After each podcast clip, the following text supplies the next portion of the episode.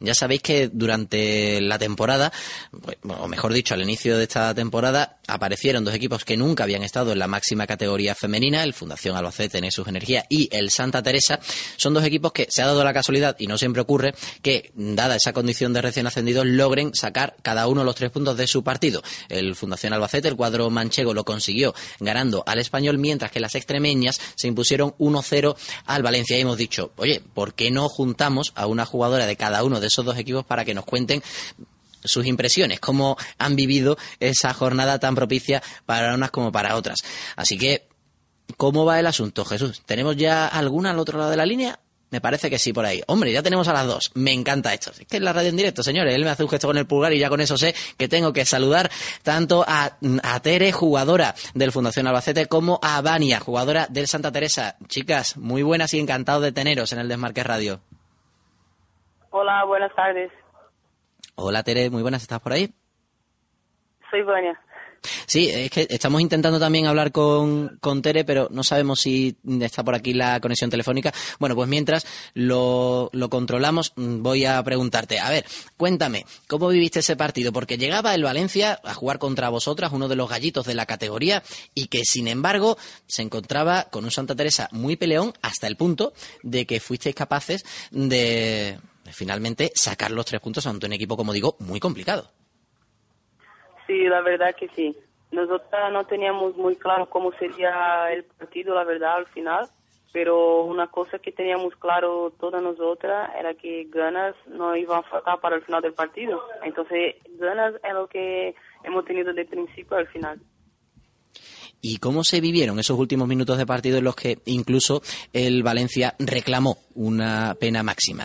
¿Muchos nervios? ¿Pensabais que en cualquier momento si fallabais se podía escapar el partido? ¿O más bien todo lo contrario? ¿Confiabais en que no se os iban a escapar esos tres puntos? Pues para nosotras es seguir corriendo, ¿no? Porque ya teníamos planteado el partido toda la semana.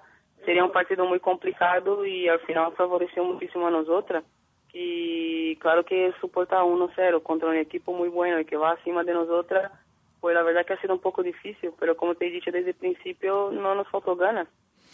Por lo pronto, ya al menos llega esa segunda victoria de la temporada que además, unido al empate del San Gabriel, os deja tres puntos por encima de la zona de descenso. ¿Cómo estás notando al equipo en estas últimas jornadas? ¿Crees que ya se está, está completamente asentado en la máxima categoría o todavía incluso puede mm, dar un poquito más de sí? Yo creo que el equipo poco a poco se va conociendo, ¿no? Yo soy la última jugadora a ser parte de la plantilla, he llegado hace poco tiempo y poco a poco creo que vamos a conociendo, es un equipo nuevo, muy joven también, pero cuando ya vamos cogiendo un poco más el ritmo de, de que es la Superliga, es la primera vez prácticamente para muchas, está jugando en esta categoría y se nota. Entonces yo creo que para la segunda vuelta podemos sorprender muchísimo. Y bueno, de hecho, en este caso tú eres una de las jugadoras que sí ha estado en esta primera división femenina y no sé si incluso en algún momento las chicas más jóvenes te piden algún tipo de consejo cuando están preparando los partidos. Eh, no entiendo la pregunta, perdón. Sí, te decía que dado que tú eres una de las jugadoras que sí tiene experiencia en la máxima categoría, en la primera división femenina, no sé si incluso alguna de las jugadoras más jóvenes se dirigen a ti y te piden algún consejo cuando tienen que afrontar un partido. Oye, Vania, ¿y, esto qué? Y, no sé, a lo mejor incluso tú tienes que tranquilizarles, decirles, tranquilas chicas, que esto se saca, que no hay que estar nerviosas, que la primera es muy larga. ¿Cómo se vive esa condición tuya como veterana o como jugadora que ya conoce la categoría? Yo creo que lo que puedo aportar yo en un partido es un poco más de la experiencia, ¿no? Que poder, poder cadenciar un poco más el partido, como ya vemos que el equipo está más agobiado en determinado momento y echar un poco más de calma a las niñas. Pero consejo yo creo que yo pido siempre a ellas, como ellas también durante el partido nos vamos hablando y durante la semana pues cogiendo la confianza, creo que eso sale naturalmente. Por ahora vamos bien así como estamos. Te voy a poner un pequeño aprieto. De las jugadoras jóvenes que tenéis en el equipo, ¿hay alguna que te esté sorprendiendo especialmente? Eh, yo no tenía muchas dudas sobre la niña, que sería Carmen Menayo, pero me sorprende cada día cómo juega. Neira y Mireia también, tampoco las conocían jugando y a cada partido, a cada entreno, me sorprende con una cosa diferente. Entonces yo a principio destaco las tres.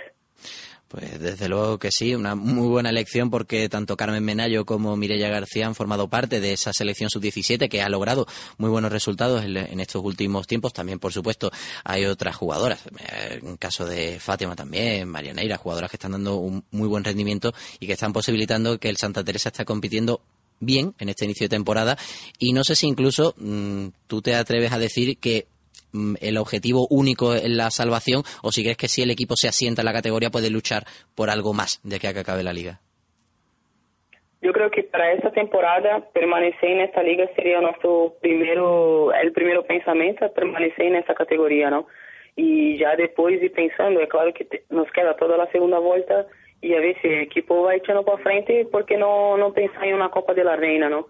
Pero yo creo que por ahora es muy complicado y no es que no tenemos sueños y tampoco no queremos eh, tener ganas para estar ahí.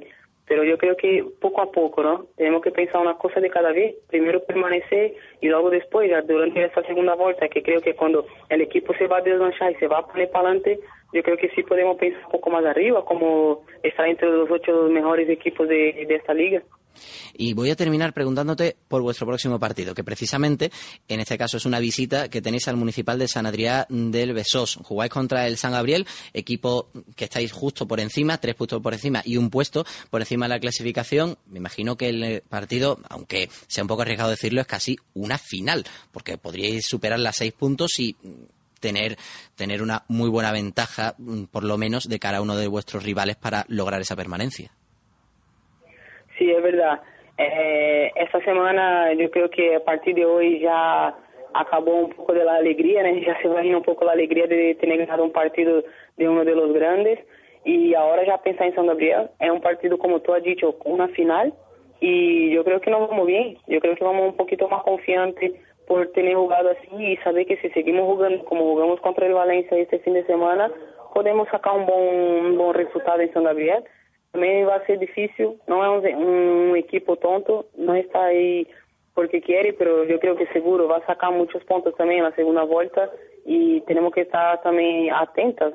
Se jugamos contra como jugamos este domingo contra o Valência, eu creio que podemos volver a Badajoz com um bom resultado. Y nosotros, desde luego, contaremos lo que ocurra en ese partido, como hacemos siempre aquí, del Desmarque Radio.